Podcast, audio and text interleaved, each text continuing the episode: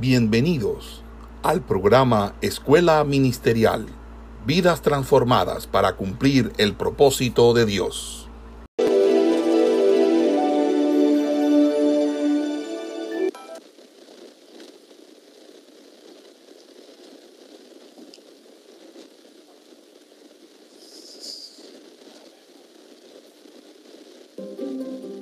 Clasificación A. Apto para todo público.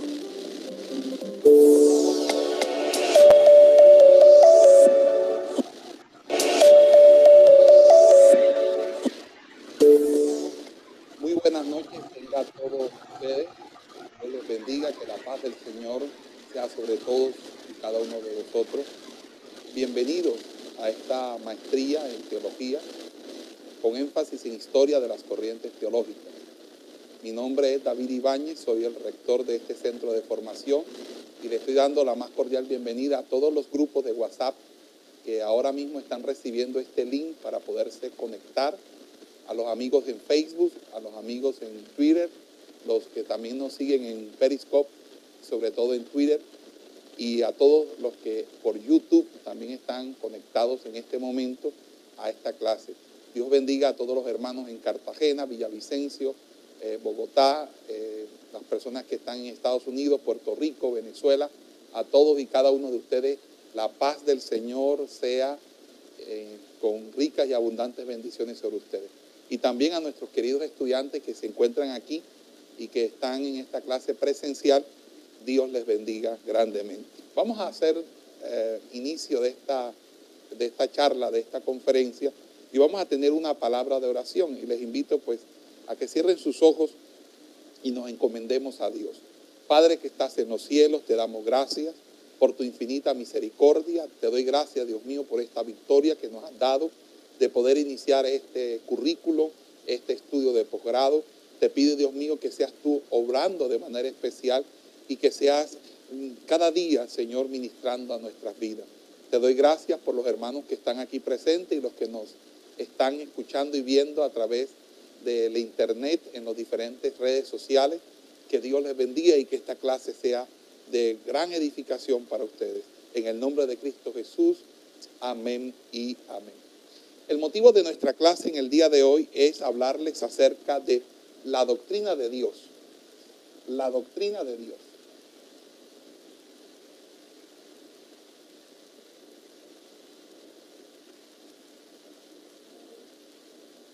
Y las controversias trinitarias.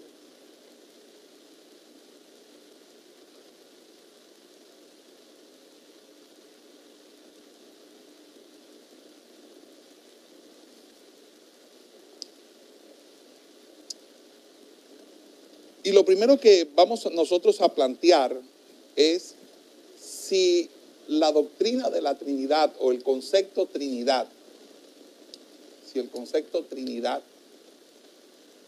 es un dogma o doctrina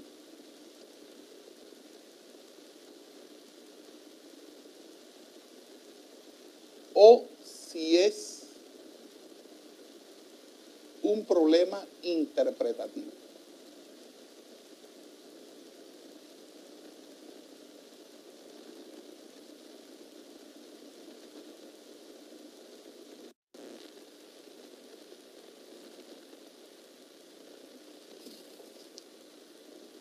Esto nos lleva definitivamente a colocarle unos ítems a nuestra pregunta, tratando básicamente de hacer posible el entendimiento de la misma.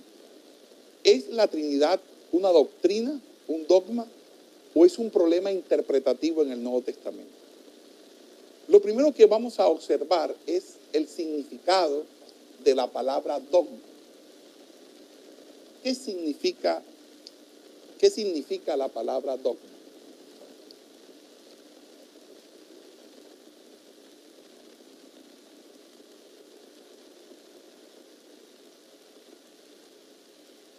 La palabra dogma viene de una expresión griega que es la expresión dokein en griego,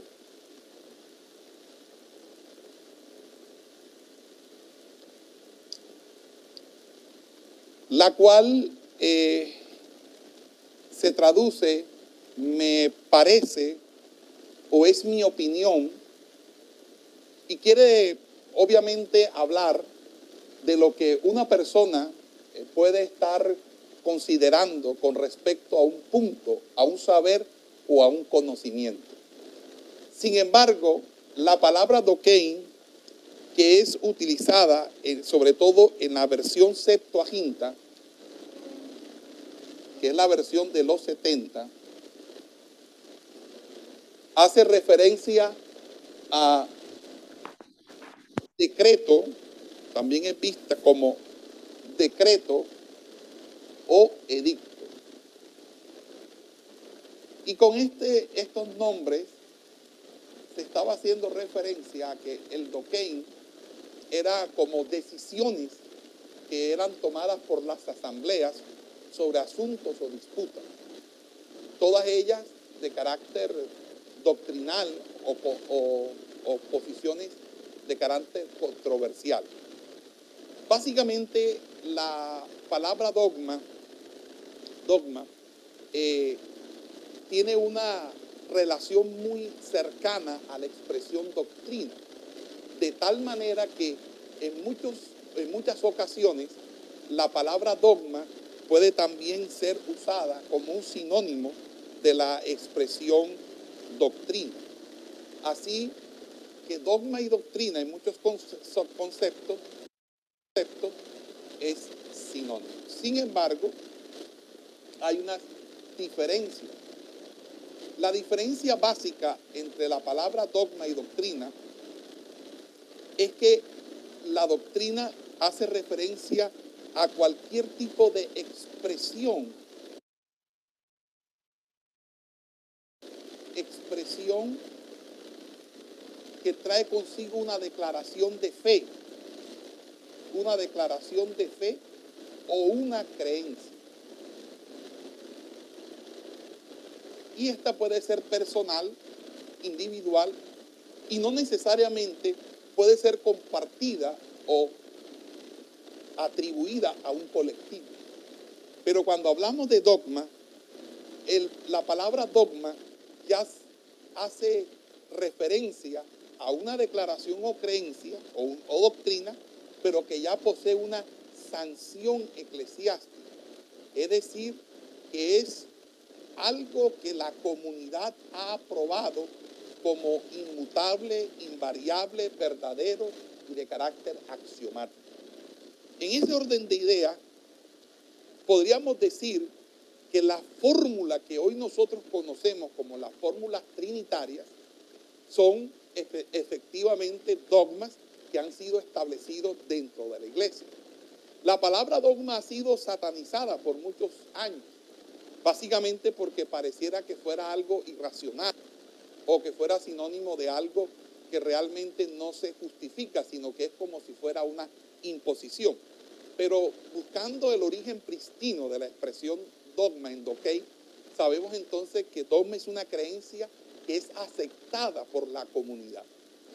Así las cosas, la doctrina es algo que se puede manejar de carácter individual, pero no necesariamente, no necesariamente la doctrina tiene una sanción o, por así decirlo, es compartida por la comunidad en general. Estos conceptos que estoy desarrollando de manera preliminar me van a permitir ubicarme a todos ustedes en las grandes discusiones que vamos a ver en estas sesiones que tienen que ver precisamente con la controversia trinitaria. Ahora, si vamos un poco al origen de la expresión dogma, al origen de la expresión dogma,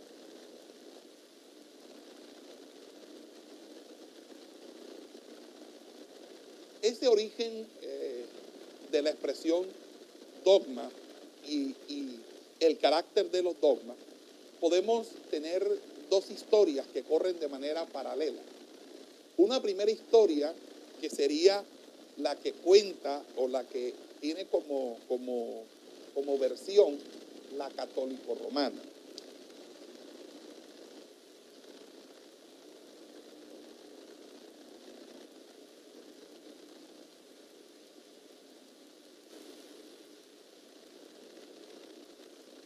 Y otra sería la versión que sería la que denominaríamos pues la de la de los protestantes hablando obviamente del cristianismo.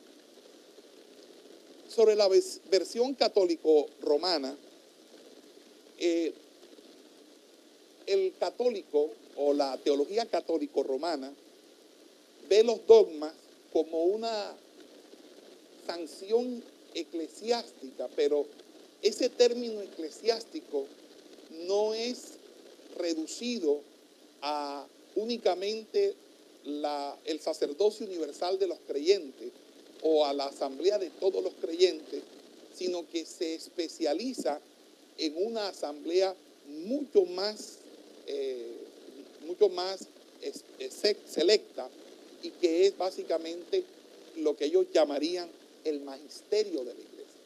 Es decir, no es que toda la iglesia haya participado o deba participar de la formulación de los dogmas, sino que hay un magisterio eclesiástico. Y ese magisterio eclesiástico está dirigido direccionado por la jerarquía de la iglesia. Y es desde la jerarquía de la iglesia en que se va a formular a través de discusiones que se desarrollan en concilios, en dietas y en, encíclicas el tema de las dogmas y de las doctrinas. Pero también para la Iglesia Católica Romana, eh, el dogma es una verdad, es una verdad, es una verdad autoritativa expedida por una autoridad y que debe ser sujeto a, toda la feligresía católica, verdad autoritativa, es una verdad inmutable, es decir, no se puede, eh, no se puede cambiar o no se puede modificar, pero también es algo que es irrevocable. Es decir, no se puede sustituir o, o quitar o suprimir. En ese orden de ideas, la diferencia entre la fórmula católico-romana para abordar la táctica del, dogma y de, la, y de su teología dogmática es que para los católicos, fuente de la dogmática es el magisterio de la iglesia. Y a partir del magisterio de la iglesia se dan las sanciones eclesiásticas a ciertas normas o preceptos que van a tener el carácter de verdades autoritativas, inmutables e irrevocables. Para los protestantes, ya la fuente no es el magisterio eclesiástico, sino que a partir de la reforma se hizo aún mayor hincapié aunque no fue en la reforma, pero sí a partir de la reforma se hizo mayor hincapié en el principio que se va a conocer como la sola escritura. Es decir, la doctrina y los dogmas deben estar amparados en una correcta interpretación de las Sagradas Escrituras. Pero allí vamos a encontrar una serie de situaciones, ¿verdad? Que también van a pasar por el arbitrio de la comunidad, llámese la iglesia o la asamblea de la iglesia.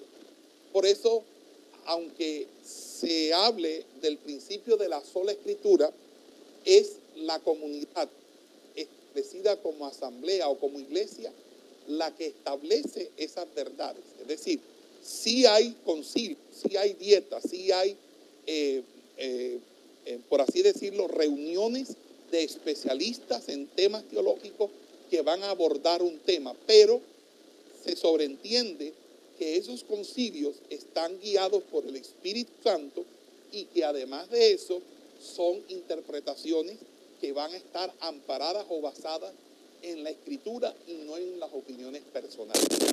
Pero en ese orden de ideas, aunque la doctrina y el dogma pueda ser esencialmente bíblico, debe ser formulado o debe ser formalmente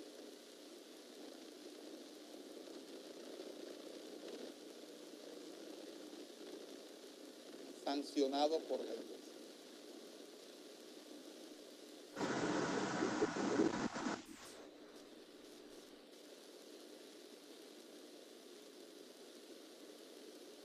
Formalmente sancionado por la iglesia.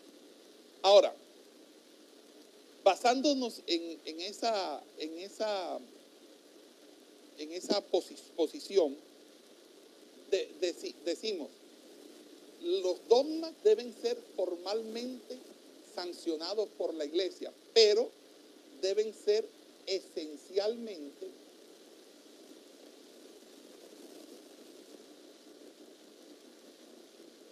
sacados de las escrituras sagradas.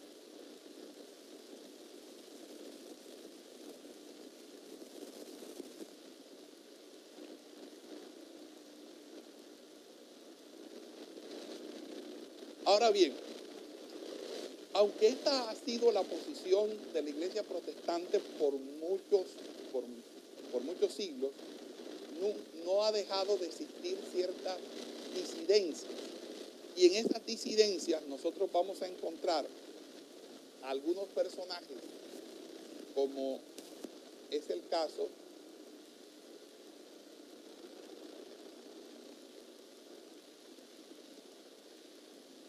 de un autor muy importante para el siglo XIX, que es el teólogo Cheles Mayo.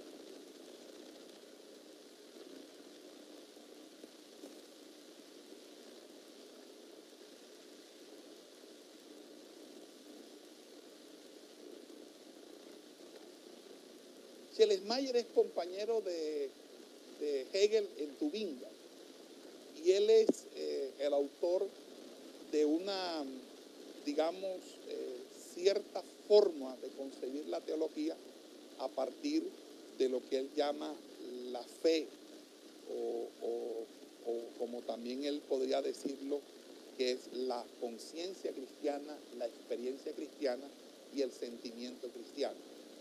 Para Mayer, las doctrinas no, no deben surgir, no deben, no significa que sea así, sino estamos hablando de, de un deber ser. Para ellos, el deber ser es que las doctrinas deben surgir de las experiencias de la iglesia, de, los, de, de la fe de la iglesia, de eh, la conciencia de la iglesia, de la vida misma del cristianismo.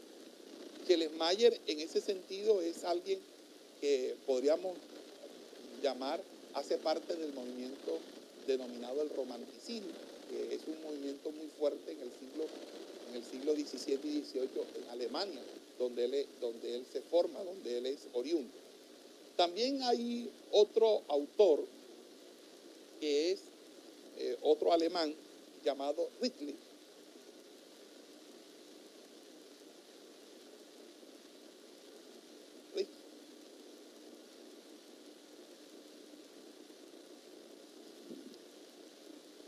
Para Ritz, lo importante es suprimir toda concepción metafísica de las doctrinas, para así elaborar un conjunto de doctrinas que sean esencialmente explicadas por la razón y la fe.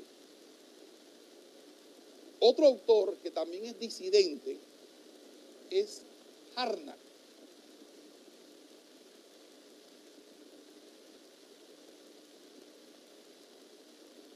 Para Harnack, la doctrina eh, ha surgido básicamente a partir de la filosofía griega.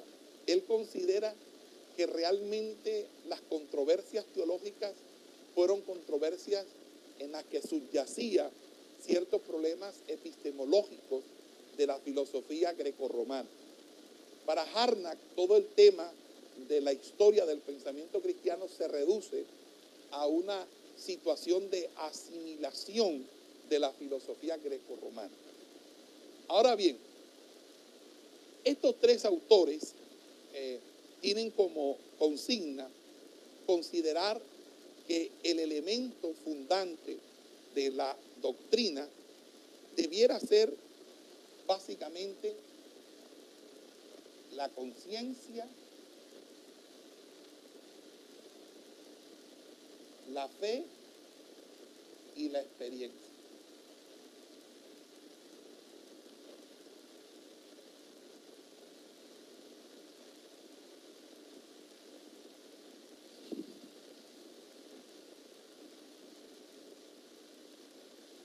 Ahora, si volvemos nuevamente a la pregunta, tendríamos que decir, ¿es la Trinidad dogma o doctrina? ¿O es acaso un problema interpretativo del Nuevo Testamento? Ya hemos visto básicamente lo que el dogma tanto para católicos y protestantes significa. Ese original doquein significa expresión, declaración o creencia que se establece de manera formal.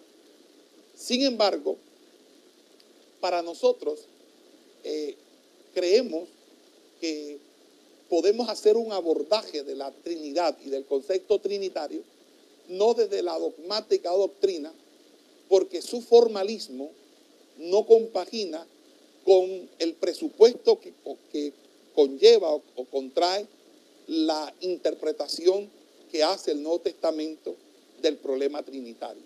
Es decir, no es lo mismo cómo el Nuevo Testamento aborda el problema trinitario o la Trinidad como lo puede abordar Agustín de Hipona en Trinitates o Teófilo o cualquiera de algunos de los apologistas como Clemente o, Orígenes o Orígenes porque obviamente ya nos encontramos con personas que van a ser sistematizadores, es decir, personas que van a tratar de eh, elaborar un edificio conceptual para poder explicar de manera cohesionada y coherente todos los sentidos y los alcances a los que pueden eh, llegar eh, una doctrina de esta naturaleza.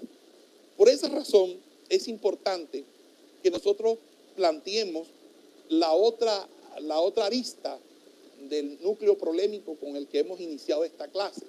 Si realmente la Trinidad es un dogma o doctrina o es un problema interpretativo. Y si miramos el otro, la, la otra arista de la moneda y nos ubicamos en, lo, en las consideraciones de lo que sería un problema interpretativo, nos tocaría entonces mirar lo siguiente. ¿Por qué decimos que es un problema? Obviamente porque siempre una declaración doctrinal es el, es el resultado o la respuesta de una situación controversial. Eso lo podemos nosotros observar en el libro de Hechos capítulo 15. En el primer concilio de Jerusalén había una situación. Los gentiles se estaban convirtiendo, los judíos ya estaban convertidos. Los judíos convertidos decían a los gentiles que debían asumir la ley mosaica. Los, los gentiles entonces consideraban que no solamente el evangelio entonces sería una fe o una nueva fe o una creencia en Cristo, sino también la imposición de cierta cultura hebraica. En ese orden de ideas, el apóstol Pablo, que es un apóstol hacia los gentiles, desarrolla una tesis contraria a los que de pronto estaban desarrollando los, los grupos evionitas y el quesaitas que estaban dentro del cristianismo primitivo. Y es allí donde se da una controversia muy fuerte y se tiene que convocar al cuerpo de ancianos de Jerusalén constituido por los apóstoles que todavía estaban allí y el resto de las personas que hacían parte de los, de los primeros, de los 120. Y en ese concilio que se desarrolló, se estableció una sanción de que los gentiles no fueran molestados en cuanto a, los asuntos de guardar o no la ley mosaica. Y esa sanción, que obviamente tenía que ver con la fe práctica, con la vida cotidiana, nos da a nosotros eh, una idea de cómo lo que establecen las autoridades eclesiásticas pasa a ser una norma para todos los demás. De tal manera que hoy por hoy, nosotros todos, la mayoría de, iglesias cristianas evangélicas, es una norma el sacrificado a los ídolos, es una norma el asunto de, comer sangre, es una norma el abstenernos a toda fornicación y es una norma, obviamente, pues eh, no, no, no comer o consumir alimentos que sean sacrificados a los ídolos. Todo esto porque es parte de toda esta, de, esta sanción. Entonces, se tuvo que dar una situación. Y las epístolas paulinas, por ejemplo, fueron escritas por situaciones que se estaban desarrollando de manera concreta en cada una de las iglesias. Y las cartas eran respuestas a preguntas, inquietudes y situaciones reales que estaban pasando en la iglesia. Por lo tanto, en cierta manera, una declaración doctrinal es una respuesta a un problema o controversia de la fe. Ahora bien, si es un problema y, es entonces una respuesta a un problema, es un- una respuesta a un problema que empieza a complicarse. ¿Por qué se empieza a complicar? Entonces aquí vamos a tener algo. Vamos a subrayar esto, por favor, aquí. El problema interpretativo. Y es, hay una complicación. Una complicación. ¿Cuál es la complicación que tenemos en el problema y obviamente en la respuesta a ese problema? La complicación deviene es que en el Nuevo Testamento se asegura, y no solamente lo asegura el Nuevo Testamento, sino que se tienen sólidas evidencias que demuestran que la cúltica de la iglesia inicial, de la iglesia primitiva, tenía como creencia firme la divinidad de Jesús. En pocas palabras, la complicación da cuando se hace la declaración de que Jesús es Dios.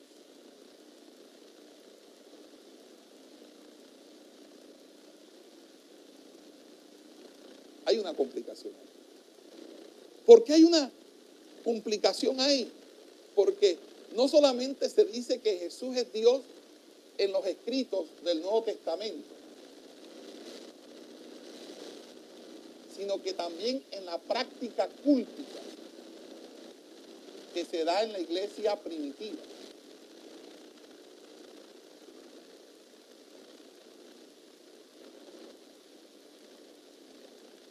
El problema se agudiza todavía mucho más, porque no solamente es que Jesús sea Dios, es que Jesús es hombre.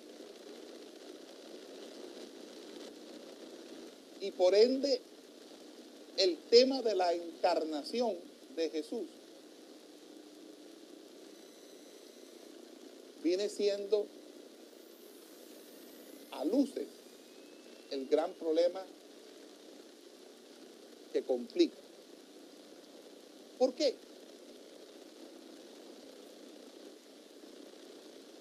Porque si Jesús no fuese hombre, no había tanta, tanta preocupación o tanta discusión, sino es el hecho de que Jesús sea Dios y sea hombre. Porque para el pensamiento hebreo, que es el contexto inaugural en el que se afianza el cristianismo en el primer siglo, era impensable un- una pluralidad divina. Porque la tradición y la enseñanza desde los, de los tiempos de Moisés era de un único. Entonces,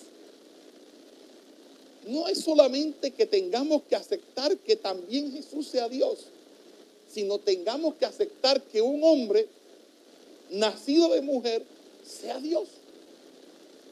Y para esa y por esa razón el profeta dijo claramente que esa era la principal piedra del ángulo, la cual iban a desechar los edificadores. Y que bienaventurado el que no hallare tropiezo en él. Porque para todos ellos, en su mentalidad semítica, hebraica, era un imposible esa consideración. Entonces, también el asunto se complica no solamente porque eh, se esté hablando de que Jesús es Dios, sino que también se complica porque se empieza a decir que el Espíritu Santo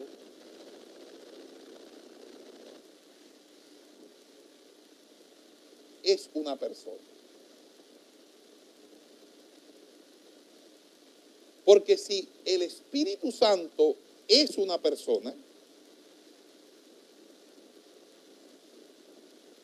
entonces ¿es esa persona divina también?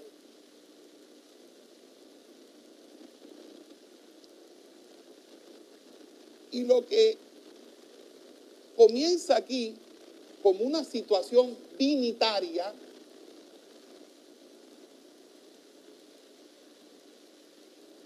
termina una cuestión trinitaria.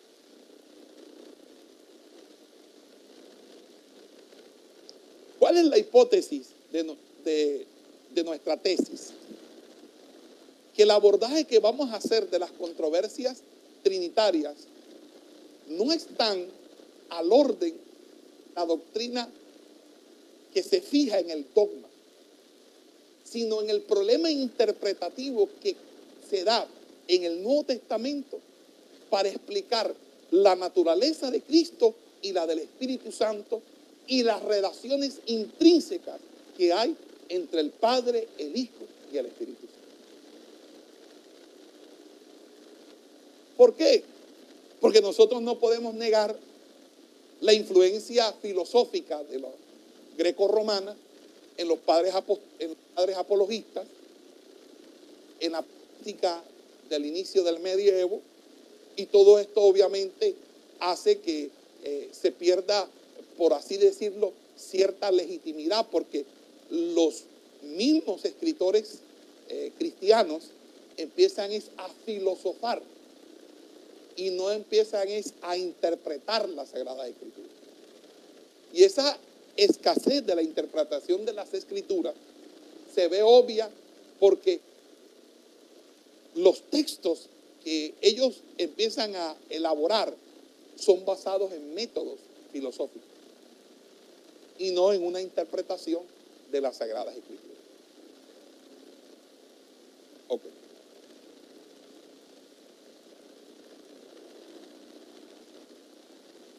¿Ibas a decir algo, Orlando?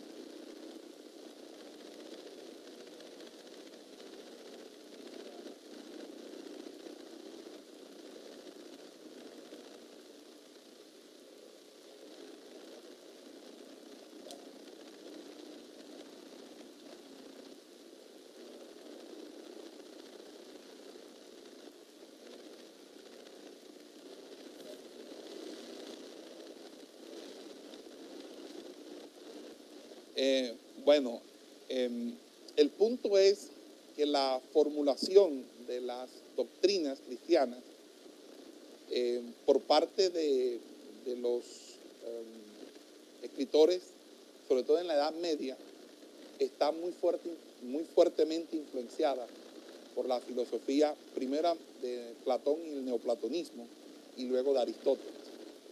Sin embargo, creo que siempre se ha mantenido dentro de la línea histórica de la iglesia como que una especie de salvaguarda de la sana doctrina. Que obviamente cuando la mayoría no es sana doctrina, la sanción es, mm, es deslegitimar a aquellos grupos minoritarios que todavía querían conservar esos, esos primeros principios, llamándolos herejes. Por ejemplo, eh, los precursores de la reforma protestante, como Sabranola, el mismo Hus, fueron acusados de herejes simplemente porque ellos lo que, lo que hicieron fue rescatar la interpretación bíblica en la teología, es decir, en la praxis cúltica y en la, en la predicación traer nuevamente la teología. Y la reforma realmente lo que fue un redescubrimiento de la interpretación bíblica. Lo que hace Martín Lutero y Juan Calvino es retomar la interpretación bíblica nuevamente y, ponerla a la, luz de las circunstancias que estaban ellos viviendo eh, como seres humanos. Básicamente eso. Ok. ¿Hay alguien que tenga alguna, alguna pregunta? Hasta ahí les, les, les ha parecido, tienen alguna inquietud. Básicamente lo que hicimos fue hacernos una pregunta eh, sobre la doctrina de Dios y las controversias trinitarias. Y esta pregunta, que es nuestro núcleo problemático, es para establecer nuestra línea de investigación.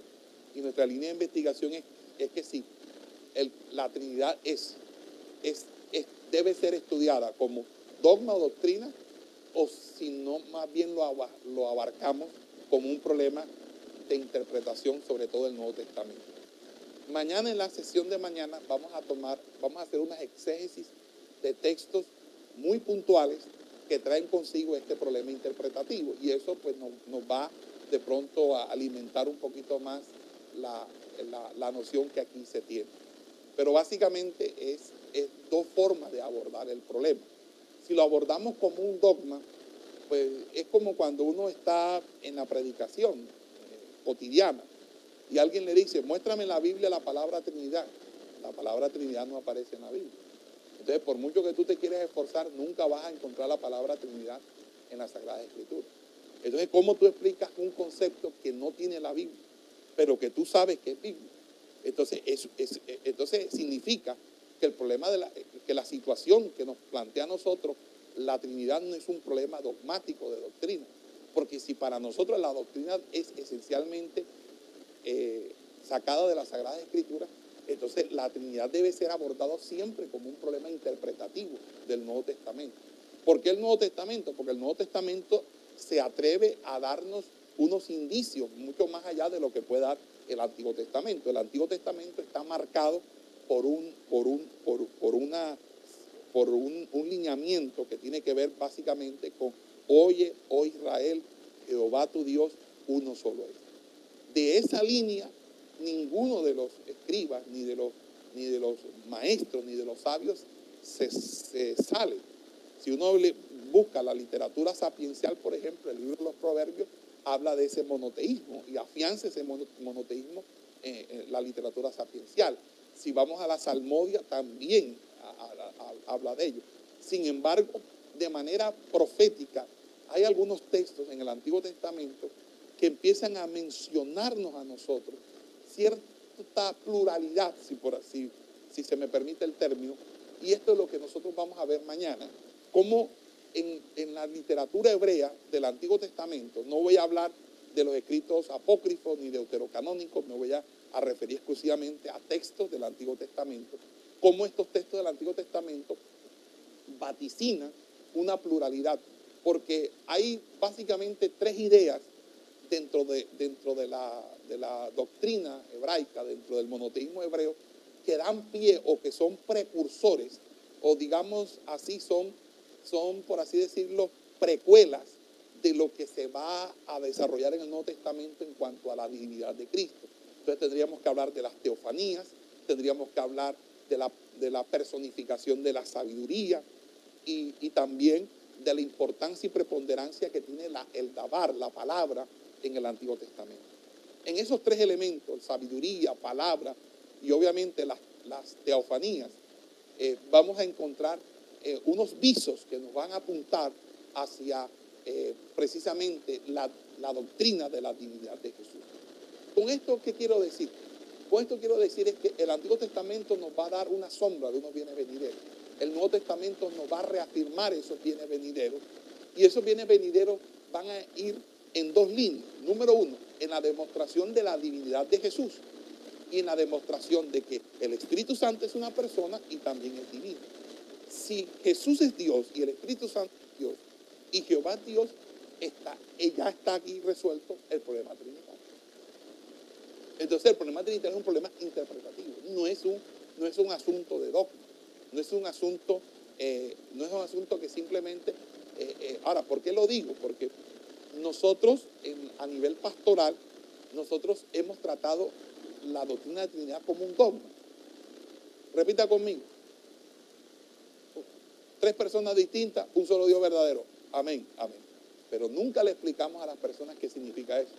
Nunca le explicamos de por qué viene eso. Nunca le sustentamos bíblicamente eso.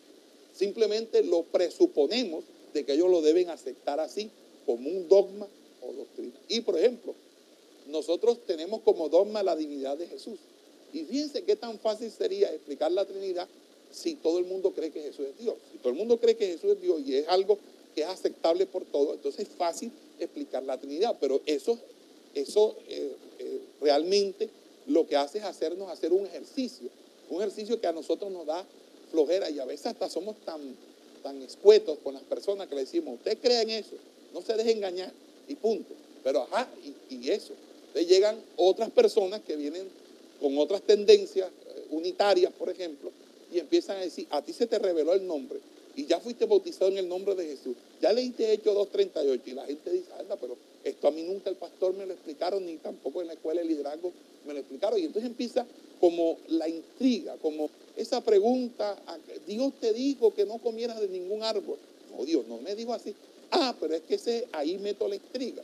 Y apenas yo meta la intriga, entonces las personas empiezan como que a cuestionar, oye, ¿verdad? A mí él nunca me han enseñado esto. ¿Y por qué? Hombre, ¿será que ellos tienen un gato encerrado aquí? Oye, pero ¿por qué? Todas estas cosas alimentan la duda de las personas. Pero si nosotros miramos esto como un problema interpretativo, entonces es obvio que se necesita asumir como un problema de interpretación bíblica a partir del texto del Nuevo Testamento. Ahora, ¿cómo vamos a proceder aquí en nuestra, en nuestra sesión de módulo?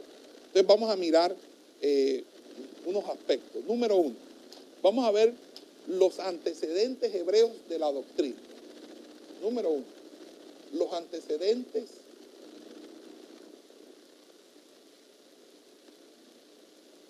hebreos de la doctrina.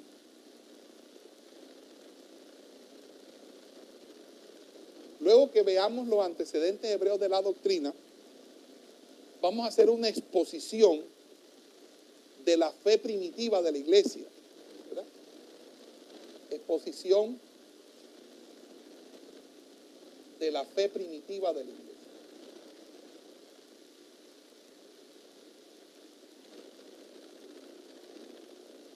¿Por qué? Eh, eh, acá, porque hay otra situación. Y esto es un segundo, o- otro segundo núcleo problemático. Primer, pri- bueno, aquí hay varios núcleos problemáticos o varias preguntas. Primera pregunta, ¿se puede deducir algún antecedente en la doctrina hebrea del Antiguo Testamento sobre la doctrina de la Trinidad? Una pregunta. La segunda, ¿la doctrina de la Trinidad es un problema posbíblico o ya en la iglesia primitiva las personas tenían claro esa doctrina? Porque todo pareciera eh, indicar que en la iglesia primitiva no había problema con respecto a Padre y Espíritu Santo. Y los escritos del Nuevo Testamento hablan de que Jesucristo es Dios y el Espíritu Santo y es persona y Padre, Hijo, Espíritu Santo, y están las doxologías, etcétera, etcétera. Pero hubo alguna situación al respecto. Yo creo que eso, eso sí sería interesante que lo observar, observaran. Luego vamos a pasar a una exposición bíblica de la divinidad de Jesucristo.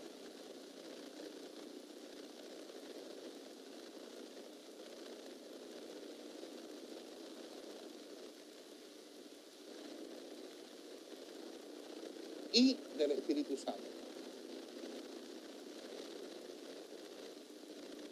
Y por último,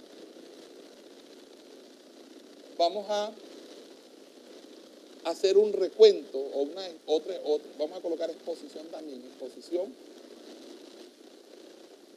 de las discusiones trinitarias.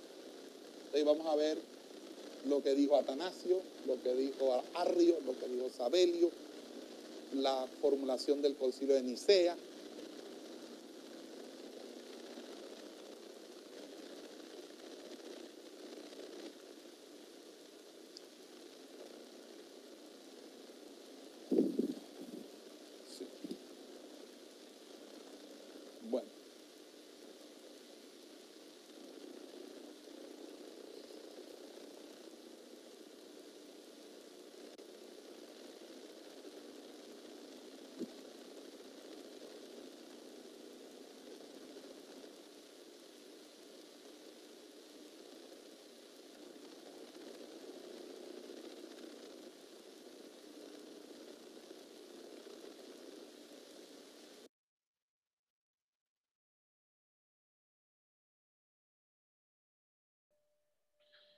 Bueno, eh, vamos a, a, retomar un poco el tema de la controversia arriana y el concilio de Nicea, que fue el tema que nosotros dejamos para, la, para esta clase en el día de hoy. Eh, ya hemos desarrollado los tres primeros siglos, hoy ahora nos vamos, vamos a entrar en el siglo cuarto. El siglo cuarto marca el comienzo de una nueva época en la historia de la iglesia y por ende en la historia tanto del pensamiento como de las doctrinas cristianas, porque eh, en ese siglo eh, hubo, se dio la conversión de Constantino, el emperador de, de Roma, del imperio romano, y la conversión de Constantino hizo de la iglesia perseguida la iglesia ahora que iba a ser tolerada. Y con el correr de los años, y sobre todo cuando se fundó Constantinopla, el emperador eh, favoreció cada vez más el cristianismo. Y esto hizo del siglo IV la época de grandes pensadores de la Iglesia Católica Romana, eh, que ya, eh, ya no estaban obviamente eh, huyendo o preparándose para el martirio o para las refutaciones de las acusaciones de los paganos, porque ahora eh, ellos contaban con la protección del Estado. Y eso hizo, un cambio significativo en la teología, porque ya ellos ya dejaron de, estar defendiéndose, de, de, estar huyendo de las persecuciones, porque ahora ellos hacían parte de la oficialidad. Y esto obviamente eh, produjo que se dedicaran más a, los temas que, que, obviamente se habían descuidado o que no se habían continuado. Uno de los temas era el tema precisamente de la naturaleza de Cristo y la naturaleza y la relación de Cristo, del Padre y el Hijo. Entonces vamos a, encontrar en ese siglo personajes de la talla de Atanasio, de los Capadocios, de Jerónimo, el autor de la versión vulgata, de Ambrosio y Agustín de Hipona. Eh, fíjese que también vamos a, tener al primer historiador del cristianismo, que fue Eusebio de Cesarea, que fue uno de los, fue el primer autor historio, historiador de, la, de la cronología eh, eclesiástica. Entonces, eh, ante la pérdida de la posibilidad del martirio en, manos del Estado, eh, entonces se inicia otro tipo de martirio que fue el monacato. El monacato será en el siglo IV mayoritariamente como una especie de consagración a la vida a la vida ermitaña eh, y el desierto de eh, egipcio empezó a poblarse de chozas de ermitaños que vieron en una vida separada, en una vida eh, completamente aislada de la sociedad, su, la manera de, de entregarse a una vida devota y a una vida de contemplación cosa que realmente no es algo que el Espíritu Santo nos lleve a esa dimensión, porque todo lo que representa bíblicamente la santidad está, eh, eh, está radicado en clave de socialidad, en, clave de, de, de, compañerismo entre, entre nosotros. El Espíritu Santo no quiere que alguien se aísle de los demás, para él ser más santo que los demás. Muy por el contrario, el Espíritu Santo nos lleva a un compañerismo, una fraternidad, porque la santidad se construye con, con visión de cuerpo. el cristianismo se desarrolla y el carácter se desarrolla dentro del cuerpo. Entonces, estos, estos personajes empezaron a, salirse a esas chozas y a vivir vidas ermitañas y a, a practicar el ascetismo, obviamente estaban influenciados por corrientes eh, de pensamiento que no están amparados en la escritura, sino básicamente más por asuntos eh, de culto voluntario y duro trato del cuerpo. Entonces, eh, fíjese que allí empieza a brotar también ya el arte cristiano, el arte cristiano que va a dar origen a los iconoclastas, es decir, a los, a, los iconos que, que son las imágenes que van a terminar siendo veneradas, como la imagen de los santos o las imágenes que todavía hoy tenemos tanto en la iglesia cristiana evangélica como en el catolicismo, en el catolicismo romano. Entonces, en, ese orden de idea, eh, nosotros vamos a encontrar eh, algunos elementos interesantes. Eh, obviamente, entonces, obviamente también hay una situación y es que se empiezan a construir grandes templos, faustosos templos, y esos templos básicamente eh, se empiezan a construir en forma de basílicas. Y esas basílicas eran básicamente como una emulación de, Cristo, como, la grandeza de Cristo, eh, en un paralelismo entre Cristo y, eh, el emperador romano. Entonces, las nuevas condiciones también tenían aspectos o consecuencias negativas. Por una parte, comenzó un movimiento de, conversión en masa que inevitablemente tenía que obrar en perjuicio de la devoción y la vida moral de la iglesia, porque esa masificación lo que hizo fue que muchos se, se convirtieron por conveniencia, porque ahora era la, la, la, religión que estaba siendo tolerada por el emperador, porque tenía sus beneficios el, el estar, el, de reconocerse como, como cristiano, etcétera, etcétera. Y entonces ya esa iglesia perseguida, esa iglesia que, que vivía bajo, en la zozobra del martirio, eh, en, de, tener al Estado en su contra, esa iglesia no eh, ya se había perdido. Ahora una iglesia acomodada, una iglesia muy lucrativa, una iglesia donde muchas personas, eh, sin dejar sus creencias paganas, se introdujeron manteniendo esas creencias paganas. Y eso obviamente trajo consigo un deterioro de la moral y de, y de la vida devocional de la iglesia. También la protección imperial que daba a los cristianos el ocio necesario para proseguir sus especulaciones por caminos antes eh, inexplorados. En pocas palabras, ya como no eran perseguidos, se dedicaron entonces a, hacer eh, estudios ya no solamente de las escrituras, sino más allá de las escrituras, donde obviamente eh, lo que trataban era de, crear un sistema doctrinal que emulara un sistema político, un sistema de control ¿Por qué? Porque eh, fíjense que ya eh, el asunto se deja, de llevar como, sanas controversias bíblicas para dar, para, para, para ahora proceder a hacer controversias políticas con ciertas venganzas personales.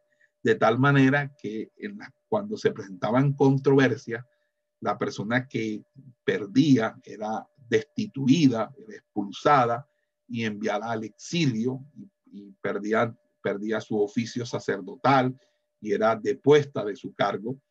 Entonces los concilios se convirtieron en, básicamente en cacerías políticas para destruir al adversario, muchas veces llegando a la, a la mentira, llegando al engaño como, eh, como fue un caso que se registra de uno de los, de los autores o vencedores del concilio de Nicena. Eh, si no me equivoco, estoy hablando de Eustatio. Eustatio en, el año 330 fue condenado por adúltero y para poder hacer eso, su archienemigo, era eh, básicamente Eusebio de Nicomedia. Eusebio de Nicomedia eh, pagó, le pagó a una mujer para que se presentara en una reunión de concilio llorando, diciendo eh, el tema. Ok, gracias. Eh, entonces, eh, esto fue lo que sucedió en la controversia arriana. Arrio era un presbítero que gozaba de cierta popularidad en la iglesia de Alejandría y que chocó con su obispo, y el obispo de él era Alejandro, sobre el modo en que debía interpretarse la divinidad de Jesús. Alejandro era eh, muy, muy partidario de ciertas ideas de Orígenes. Orígenes había sido un antecesor en, Alejandría, Orígenes de Alejandría, quien pensaba que la divinidad del verbo encarnado en Jesús eh, debía salvaguardarse a, todo, a toda costa. Y Arrio, por otra parte, ha, ha sido interpretado de diversos modos, básicamente dos modos que voy a enseñar ahora a, continuación. Según algunos intérpretes, Arrio pertenecía a la misma línea de sucesión de los seguidores de Orígenes que habían jugado un papel importante en la condenación de Pablo de Samosata. Acuérdense que Pablo de Samosata es uno de los, de los principales baluartes del monarquianismo modalista. Eh, según esta interpretación, el punto de partida del arrianismo es un monoteísmo absoluto, es un monoteísmo absoluto. Y ese monoteísmo absoluto, eh, de tal modo que el Hijo no podía ser una emanación del Padre, ni parte de su sustancia, ni otro ser eh, semejante al Padre, puesto que cualquiera de esas posibilidades negaría o bien la unidad o bien la naturaleza eh, inmaterial de Dios. Entonces, el Hijo no puede carecer de principio, puesto que sería entonces eh, un hermano del Padre y no un hijo. Esa era la postura que ellos decían. Por lo tanto, el Hijo sí tiene un principio y fue creado o hecho por el Padre de la nada. Antes de esa creación, el Hijo no existía y por lo tanto es incorrecto afirmar que Dios es eternamente Padre. Es decir, Cristo es la, es una, la primera creación de Dios, según esta teoría, y obviamente eh, eh, Dios es Padre a partir de la creación de Jesús, que lo constituye en la relación Padre-Hijo. Esto no quiere decir, sin embargo, que no haya habido siempre un, verbo en Dios, porque acuérdense que para ellos verbo es una razón inmanente, es la razón de Dios, es la inteligencia de Dios. Y esa inteligencia de Dios hay que separarla entre el verbo, el logos como inteligencia de Dios, al logo que es la que se que se da en la persona de Cristo, que fue un que para ellos es un ser creado. Por lo tanto, cuando se afirma que el Hijo es la sabiduría o verbo de Dios, eh, esto, es, esto, es, esto es cierto solamente en la, en la, con la condición de que haya una distinción entre el verbo como inteligencia de Dios y el verbo como creación de Dios. Entonces, eh, eh, es por eso que a Jesús dicen ellos, se le llama el primogénito de toda criatura. Fíjense que eh, eh, ellos van a también establecer, eh, bueno, esta es una, una primera interpretación de Arri, que todas las cosas fueron hechas por él, pero él mismo, hablando de Jesús, fue hecho por el Padre y es por tanto una criatura y no Dios en el sentido estricto del término. Si ustedes ven aquí esta postura de interpretación arriana, es idéntica a la enseñanza que tienen actualmente los testigos de Jehová, que obviamente enseñan esta, esta, esta idea de que eh, Jesús es una creación, que es la primera creación de Dios. Pero otra interpretación, ven Arrio y sus seguidores, unos defensores de un modo de entender la salvación, que les, les parecía amenazado por Alejandro y los suyos. Y según esta interpretación, este, Arrio se interesaba sobre todo en afirmar la verdadera humanidad de Jesús. Por lo tanto, deseaba que esa divinidad se expresara en términos, eh, en términos de voluntad, es decir, en términos tales que los creyentes puedan imitarle y repetir sus, sus acciones. Entonces, desde tal perspectiva, la preocupación fundamental de Arrio, según esta segunda interpretación, era que el Salvador pudiera imitarse. Entonces, para Arrio era importante que el hijo lo fuera por adopción, de tal manera que todos nosotros pudiéramos seguirle y ser también hijos adoptivos. Por lo tanto, el modelo arriano fundamental era el de una criatura perfeccionada, cuya naturaleza seguía siendo siempre creada y cuya posición era siempre subordinada y dependiente de la voluntad del Padre. Aunque resulta más difícil aplicarle esta interpretación al arrianismo posterior, sí parece cierto que centro mismo del arrianismo primitivo había el, mismo interés en salvaguardar la humanidad del Salvador que fue manifestado anteriormente por Pablo de Samazota. Esto también sirve para explicar por qué es que desde fecha muy temprana se pensó que el arrianismo era una continuación de las enseñanzas y preocupaciones de Pablo de, Samos, Samosata.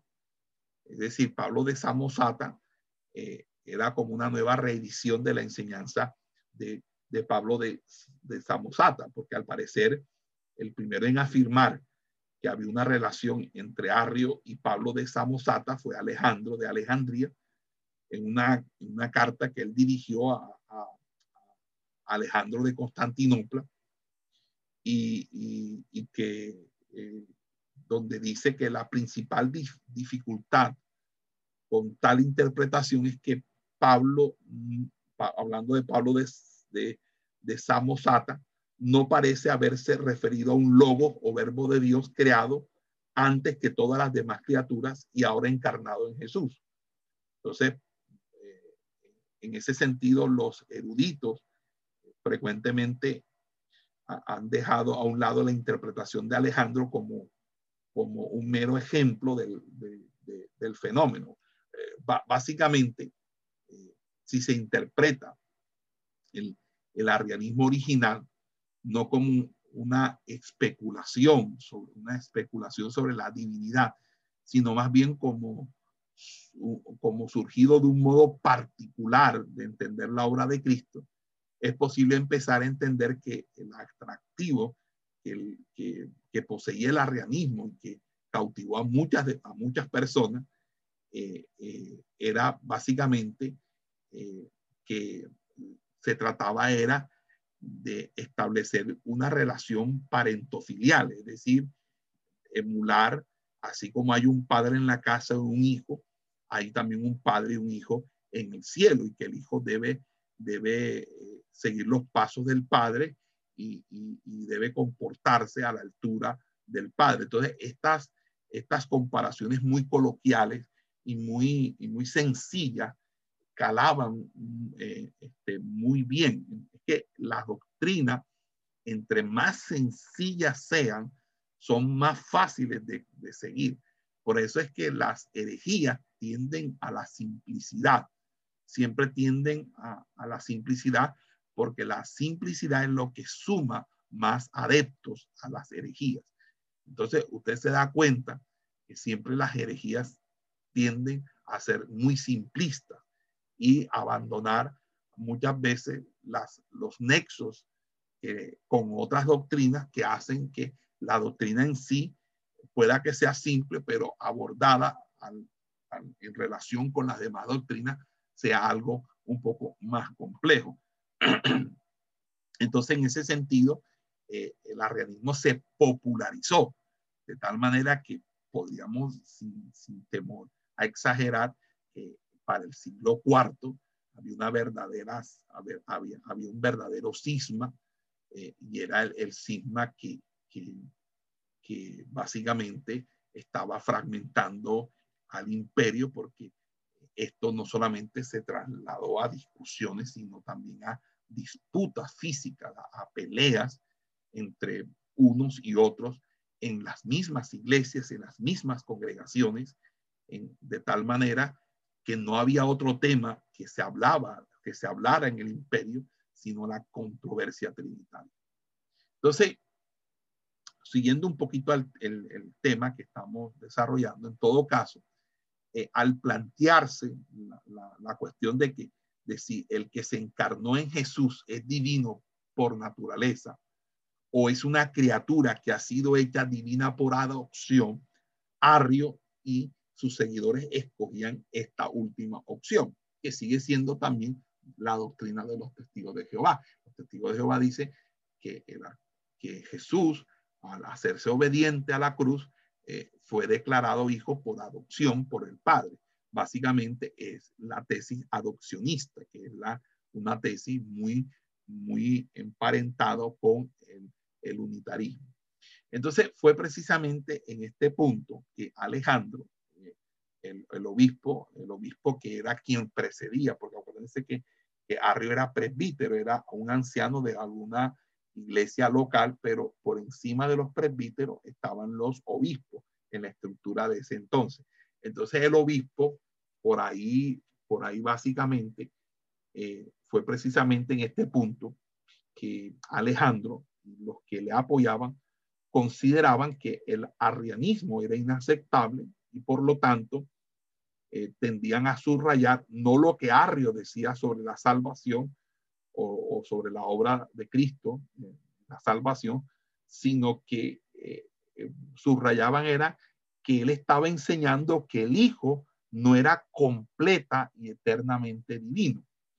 Y en ese sentido este, se da esa controversia. básicamente, lo, que, lo que se decía allí es que el verbo de Dios era creado y no eterno.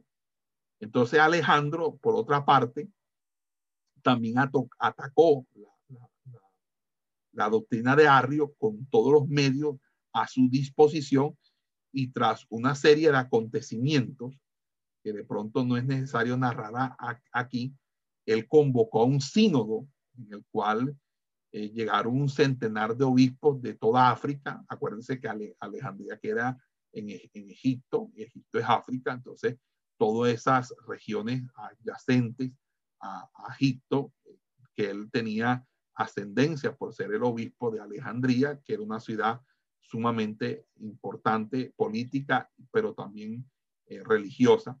Entonces él convocó a un concilio y Alejandro, en ausencia eh, de, Arrio, lo condenó y lo depuso. Es decir, eh, ahí empiezan lo que uno llama los malos procedimientos. Arrio no estuvo presente, sino que un grupo como de ciento y pico de un centenar de obispos e, egipcios y africanos, eh, eh, este, sin estar a Arrio, presente, lo condenó y lo depuso. Pero a pesar de eso, Arrio no se dio por, por vencido sino que les escribió a los compañeros, a, los obispos que compartían sus ideas y, especialmente eh, escribió a alguien que va a ser sumamente importante en, el tema del concilio de Nicea, que fue Eusebio de Nicomedia, Eusebio de Nicomedia. Y Eusebio, eh, entonces, como eh, recibió a Arrio en su diócesis, y le concedió su protección, aunque a, este Alejandro, el obispo de Alejandría, se quejó, dijo, ¿cómo es que yo disciplino a una persona y tú la recibes allá y le das protección? Eh, fíjese lo que también sucede hoy en día, que usted, una persona se le va en rebeldía de la iglesia, en desobediencia, usted lo coloca en disciplina y lo, otro pastor lo recibe y después usted lo ve ministrando, predicando, enseñando como si nada y el, el malo termina siendo uno porque supuestamente le quiso aguantar el ministerio a la otra persona. Entonces, fíjense cómo ya los males de la iglesia se empiezan a, a vislumbrar de una manera pasmosa.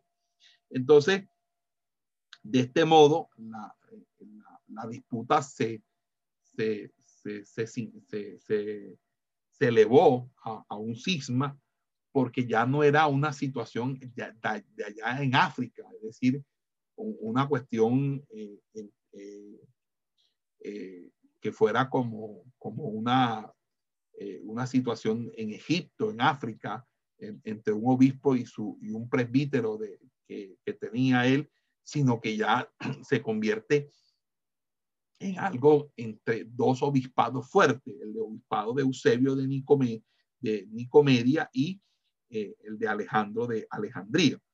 Entonces, eh, llegaron noticias a Constantino que, que, había esperado que el cristianismo fuera el, el, puente de unión del imperio. El imperio estaba ya en, ya en su decadencia, iba hacia su decadencia y lo que él consideraba que podía sostener el imperio era que todos profesaran la religión cristiana y por eso él ayudó mucho al cristianismo, pero con un interés político. Eh, Constantino realmente nunca fue cristiano. Él, inclusive, él terminó siendo, se bautizó como cristiano ya a punto de morir, cuando ya estaba en sus últimos días de, para morir, y fue que se bautizó.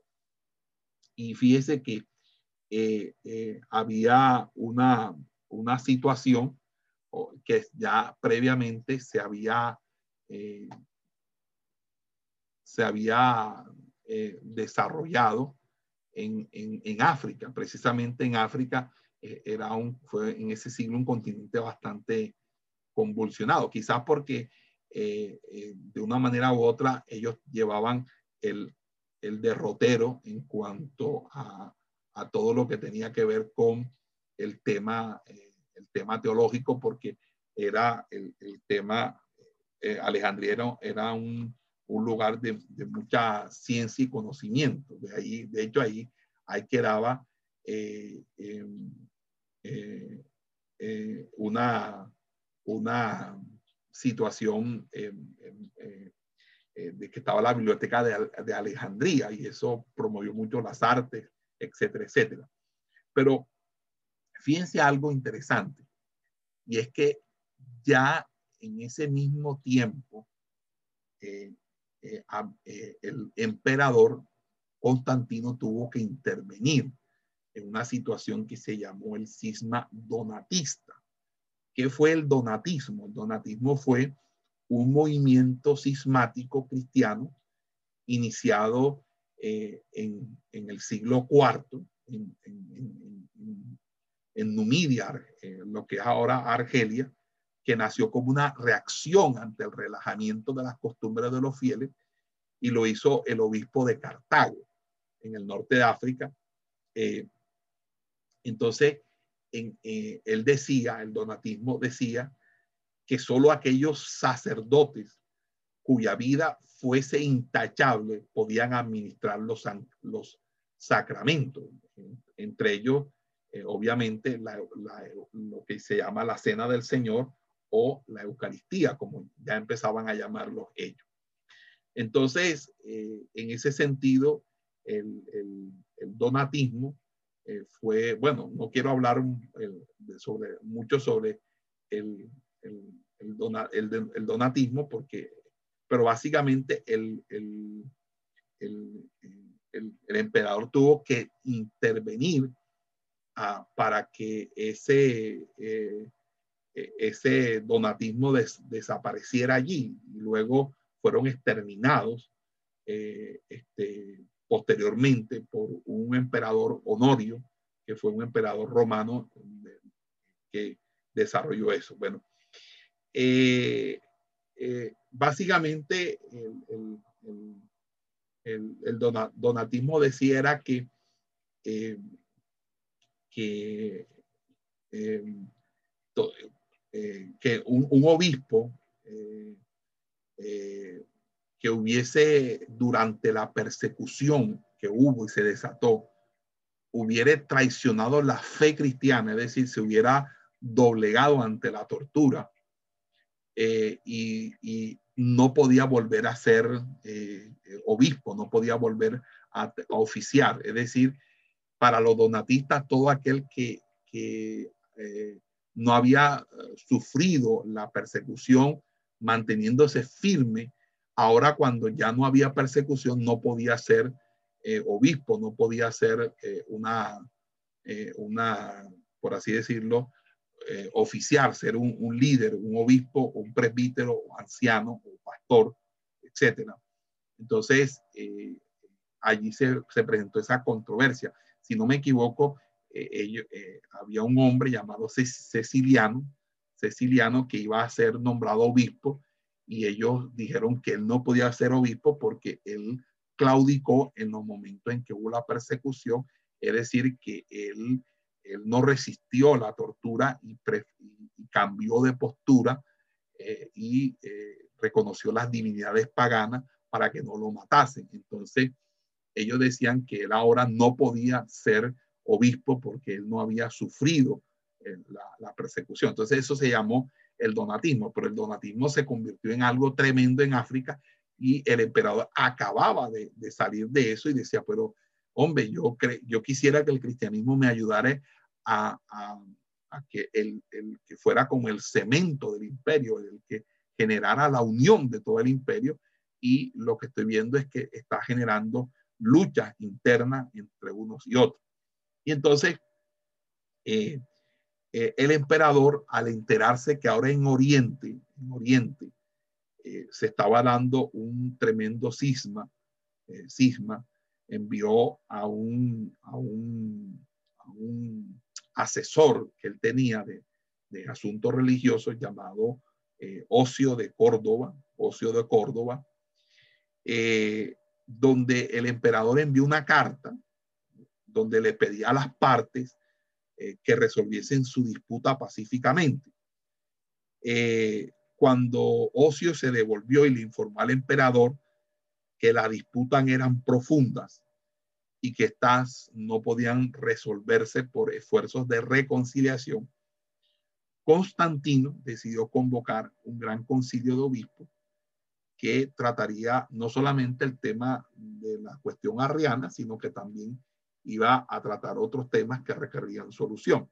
Entonces, el concilio se reunió en la ciudad de Nicea, eh, de Bitinia, eso es, Bitinia es lo que hoy es Turquía, que es la península de Anatolia, y en el año 325 ya asistieron eh, más de 300 obispos.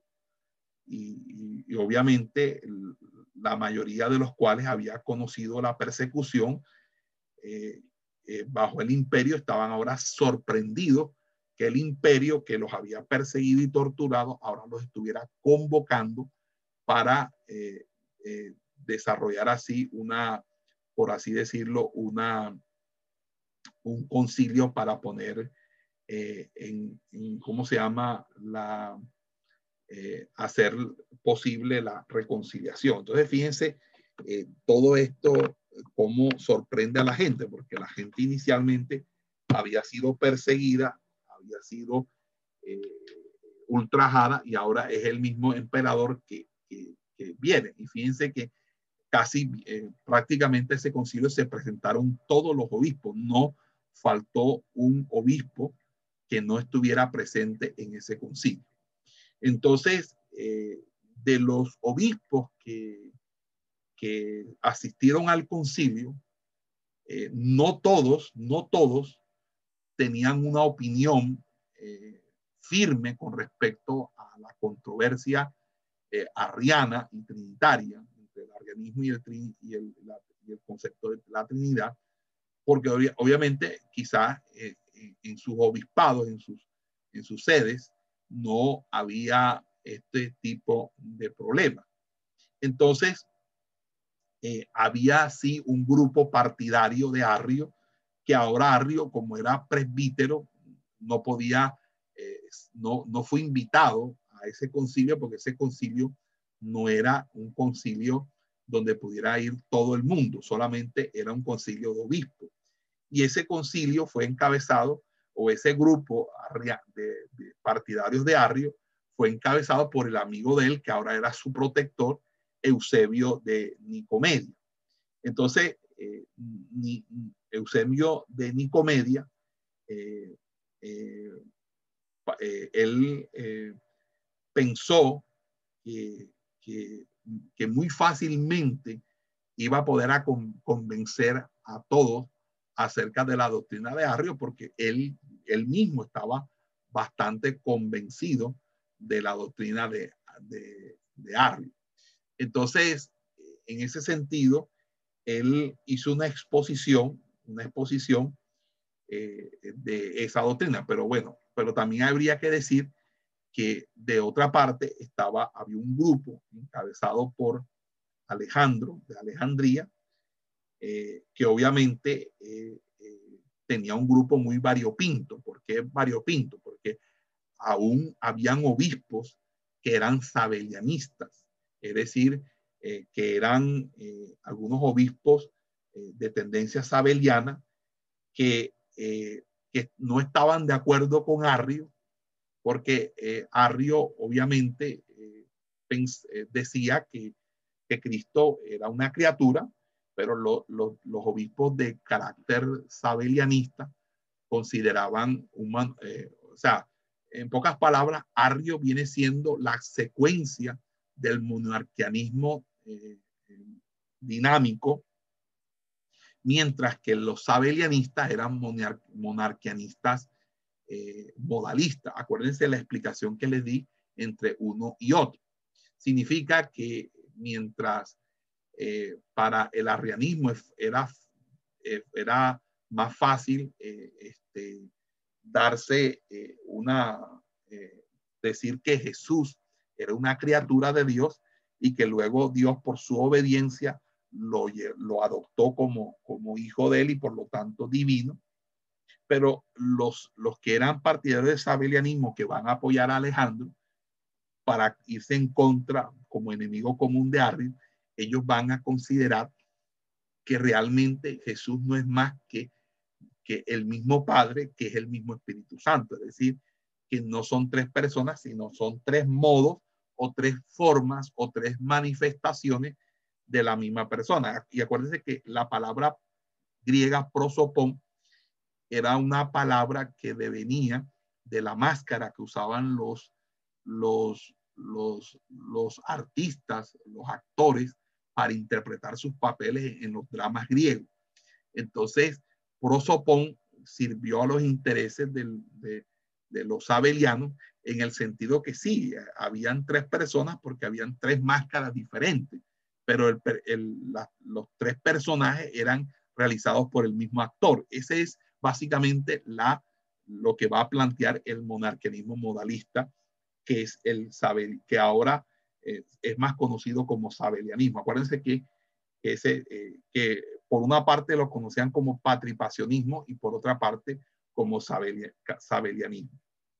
Entonces, eh, en ese orden de ideas, en ese orden de ideas, nosotros tenemos allí una, que la inmensa mayoría de los obispos que, eran ajenos a toda esta problemática no, no parecía haberse percatado de la gravedad del asunto y su temor al sabelianismo le hacía reacia a toda condenación excesivamente fuerte a las tendencias subordinacionistas, que eran las tendencias del arrianismo. Entonces el emperador cuyo interés estaba en la unidad del imperio más que en la unidad doctrinal, se inclinaba más a buscar una fórmula que fuese aceptable por la mayoría, por la, por la, por la mayoría de, obispos, el mayor número posible de obispos.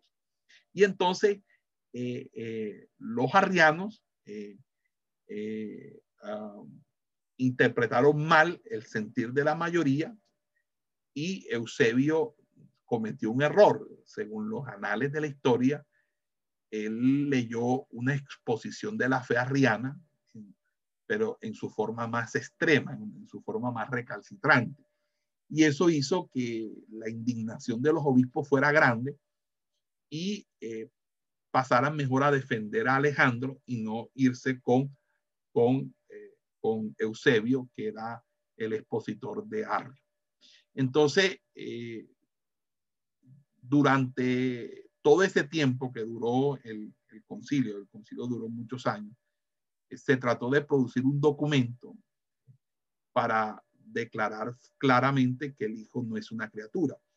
Pero los arrianos tenían sus propias interpretaciones y el, el resultado fue nefasto, fue, ese concilio fue nefasto, porque muchos obispos eh, en, en, en, los, en, los, en, ese concilio se estableció la declaración de fe, que es el credo niceno, que dice, creemos un Dios Padre Todopoderoso, creador de todas las cosas visibles y invisibles, un Señor Jesucristo, el Hijo de Dios, engendrado como el unigénito del Padre, es decir, de la sustancia del Padre, Dios de Dios, luz de luz, Dios verdadero, bueno, etcétera, etcétera. Y, eh, y obviamente al final decía, en el Espíritu Santo. Pero también se estableció unos, unos anatemas. Anatema. ¿Qué, ¿Qué significa anatema? Unas maldiciones a todos aquellos que enseñaran algo distinto a lo que el credo decía. Entonces, eh, muchos entonces firmaron la declaración de fe, mas no firmaron el anatema. Otros firmaron la declaración de fe y declararon y, firmaron también el anatema. Y otros ni lo uno ni lo otro. Entonces, básicamente la gente no quedó satisfecha con eso. Entonces, fíjense, eh, eh, eh, la, situación como se, se, presentó en, ese sentido, ¿verdad? Entonces, la, otra situación fue que para los pocos teólogos que representaban al occidente en el concilio, había, había uno que era el, el que asesoraba al emperador Ocio de Córdoba, y él introdujo un término, el mismo emperador a instancia de Ocio de Córdoba introdujo el término homouxios y ese homouxios me gustaría que vieran la, la, la, parte en la que yo explico en el video eh, de la segunda parte, porque ahí sí hablo un poquito más estos términos, eh, que era, que significa, homouxio significa eh, básicamente unidad de sustancia, que son de la misma sustancia. Y, y, y fíjese, fíjese, que, y esta es precisamente la manera tradicional en que el occidente había interpretado la fórmula eh, de Nicea. Sin embargo, otros obispos interpretaban el término homouxios de manera semejante. Entonces, eh, eh, lo cual quiere decir que era semejante, mas no igual. Lo cual quería decir entonces que Jesús no era de la misma sustancia del Padre, sino al, eh, alguien semejante al Padre.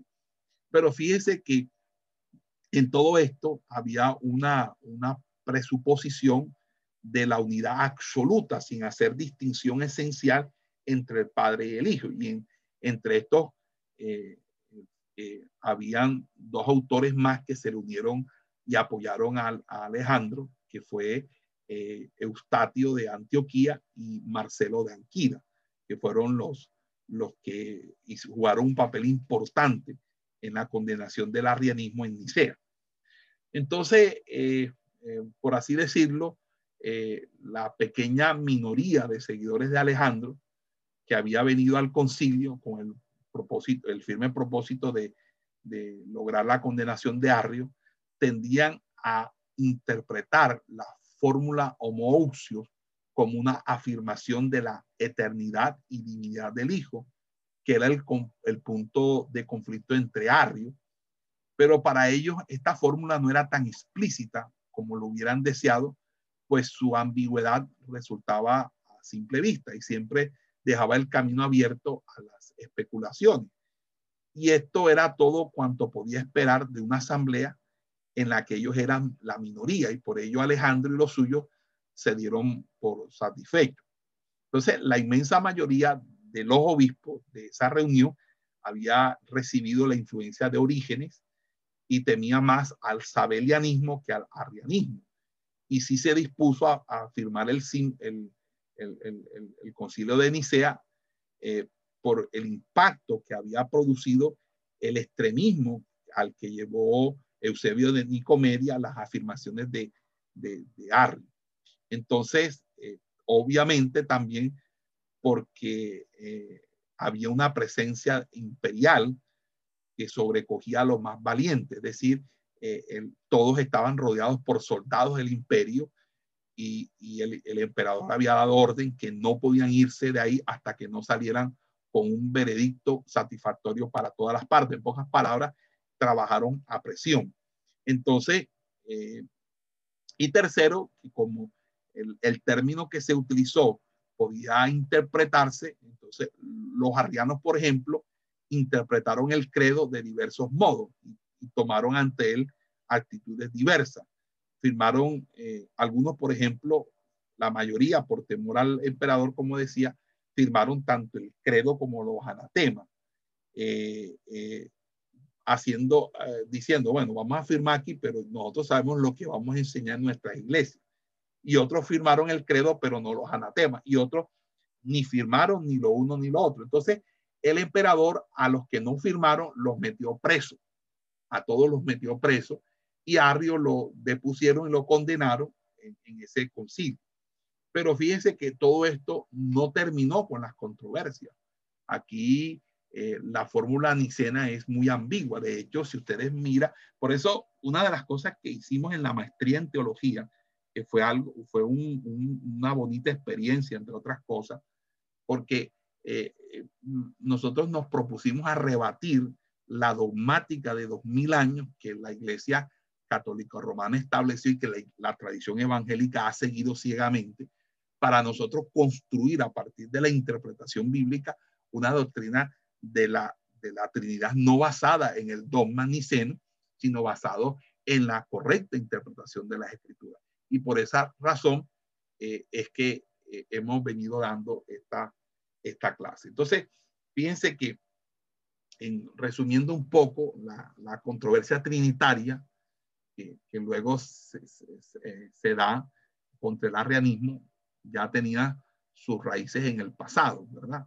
Como ya hemos, eh, lo hemos dicho, los, los, los, padres, de, los primeros padres de la iglesia, entre comillas, no tenían una concepción clara acerca de la Trinidad. Algunos cometieron el error de asumir el, término logos como, como, como concepto filosófico y eh, algunos de ellos concebían entonces ese logo como una razón impersonal que llegó a ser personal en el momento de la creación.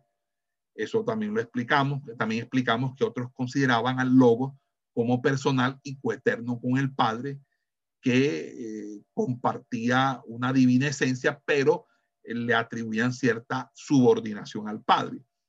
Y eh, obviamente el Espíritu Santo no ocupaba todavía un lugar de importancia en estas discusiones porque se estaba resolviendo el problema binitario, porque eh, lo primero que se dio fue un problema, una controversia binitaria. Luego se convirtió en una controversia trinitaria. Entonces, eh, del Espíritu Santo hablaban de él principalmente en conexión con la obra de redención aplicada a los, a los corazones y vida de los creyentes algunos consideraban que el Espíritu Santo no solo estaba subordinado al Padre, sino también al Hijo. Tertuliano fue el primero en acertar la triple personalidad de Dios y en mantener la unidad sustancial de las tres personas. Y fue el primero en utilizar la, expresión trinitate, pero incluso él no llegó a una clara exposición de la doctrina de la Trinidad y dejó más vacíos que, quizás eh, espacios llenos sobre este tema. Y por otra parte, eh, entendemos también que llegó el monarquianismo con su énfasis en la unidad de Dios y en la deidad de Cristo, lo que implicaba la negación de la Trinidad en el sentido auténtico de la palabra. En, en, en Occidente también vimos a que Tertuliano y Hipólito combatieron las opiniones monarquianas en el siglo III, eh, en tanto que Orígenes las atacó decisivamente en, Oriente. Entonces ellos defendieron la posición trinitaria tal como estaba expresado en el credo de los apóstoles, pero ni siquiera la construcción de la doctrina de la Trinidad de Orígenes fue totalmente satisfactoria. Orígenes sostuvo firmemente la, la opinión de que el Padre y el Hijo son hipóstasis divinas o subsistencias personales, sin embargo, no logró dar una representación enteramente bíblica de la relación de las tres personas con una sola esencia en la deidad. Y aunque él fue el primero en explicar la relación del Padre con el Hijo, empleando una idea eh, bastante descabellada y, bastante eh, desobligante, que, generó que a él mismo lo, lo, condenaran como hereje posteriormente, que era, acuérdense, la eterna generación. Eso se lo dije yo a ustedes en las clases antepasadas. Entonces, de esa manera definía a la segunda persona como subordinada a la primera persona respecto a su esencia. Entonces el padre comunicaba al hijo solamente una especie de divinidad secundaria, a tal, a tal punto que acuérdense que Orígenes a veces para expresarse en sus escritos acerca del hijo utilizaba la expresión Theos deuteros, es decir, segundo Dios. Y este fue el defecto más radical en la doctrina de la Trinidad de Orígenes y constituyó un escalón de tropiezo para que Arrio eh, eh, edificara su monumento a partir de, esas enseñanzas de origen. Y otro defecto eh, también es que, la generación del Hijo no era un acto necesario del Padre, sino que procede él de su voluntad soberana. Entonces, allí Orígenes tuvo, sin embargo, tuvo cuidado, Orígenes de de no introducir la idea de sucesión temporal. Entonces, en su doctrina del Espíritu Santo, sí realmente se apartó de todo lo, lo, lo, que, lo que decía la Biblia al respecto. Eh, no solamente subordinó al Espíritu Santo al Hijo, sino que lo, lo consideró entre las cosas creadas por el Hijo. Incluso eh, eh, el, Espíritu Santo era una mera criatura. Entonces, fíjense cómo Orígenes y la teología alejandrina eh, desarrolla todo este tema. Entonces, eh, eh, Arrio, la gran controversia trinitaria, que es la controversia arriana, como les decía, fue ocasionada por, por estas opiniones de Arrio, y Arrio, como les decía, era un presbítero de Alejandría, no era un hombre de profundo conocimiento, pero eh, sí tenía una gran habilidad en el debate. Entonces, la idea dominante era el principio monoteísta de los monarquianos, que había un solo Dios no engendrado, un solo ser no originado y cuya existencia no tenía con, comienzo, inicio. Pero él distinguía entre el logos que está inmanente en Dios simplemente como energía divina y el hijo logos que finalmente llegó a encarnarse. Y este último tenía comienzo. Eso fue básicamente lo que expliqué al, iniciar aquí. Pero entonces allí dice que fue generado por el Padre, que en el lenguaje de Arrio simplemente equivalía a decir que fue creado. En pocas palabras, el Hijo Logo fue creado de la nada antes que el mundo fuese creado y por esa misma razón no era eterno ni, ni tampoco de esencia divina, pero era el primero y más grande de todas las cosas creadas y fue creado para que mediante él el mundo pudiera ser creado. Por lo tanto, él es también cambiable, mutable, pero fue escogido en, por Dios en virtud de sus, de sus, méritos previstos y, por eso es llamado hijo de Dios. Pero es llamado hijo de Dios porque el eh, Dios Padre lo adopta como hijo y así adquirió el derecho de que fuera venerado adorado por todos los seres humanos. Entonces, esa básicamente es la opinión de Arrio. Y contra Arrio se levanta Alejandro, que fue su obispo, y el obispo contendió por la verdadera y propia humanidad del Hijo, manteniendo al mismo tiempo una doctrina de la afiliación eterna mediante generación. En ese sentido, Alejandro todavía seguía, seguía siendo de, de tendencia origen, de origen. Entonces, eh, en el transcurso del tiempo, el verdadero oponente de Arrio fue eh, un, diácono de Alejandría, que, fue el sucesor, entre otras cosas, del mismo Alejandro, que fue Atanasio. Atanasio era un hombre fuerte, inflexible, y era alguien eh, que era eh, bastante, eh, bastante radical como promotor de la verdad. Atanasio entonces, que fue el sucesor en esa discusión, porque esa discusión no solamente quedó en el concilio de Nicea, eso fue inclusive más allá del, del, concilio de Nicea. Entonces, mis amados hermanos, vamos a, a dejar hasta aquí porque creo que ya todo el tema del concilio de Nicea, eh, todo este tema eh, amerita que ustedes ya lo investiguen, eh, pero básicamente creo que ya está clara la, y las dudas vamos entonces a, para tener tiempo para satisfacer las dudas o las inquietudes que ustedes tengan al respecto. Y con esto le damos término a esta parte de toda la cuestión teológica que, hemos venido desarrollando en estas, en estas semanas. Entonces, vamos a parar aquí la grabación y les invito a que vean los dos videos que ya están colgados, ya los hermana Lilian Vadillo y el pastor eh, Jonathan lo colgaron. Amén. Gloria sea al Señor. Esperamos que este estudio haya sido de bendición para su vida y ministerio. A Dios sea la gloria. Este es el Ministerio El Goel, vidas transformadas para cumplir el propósito de Dios.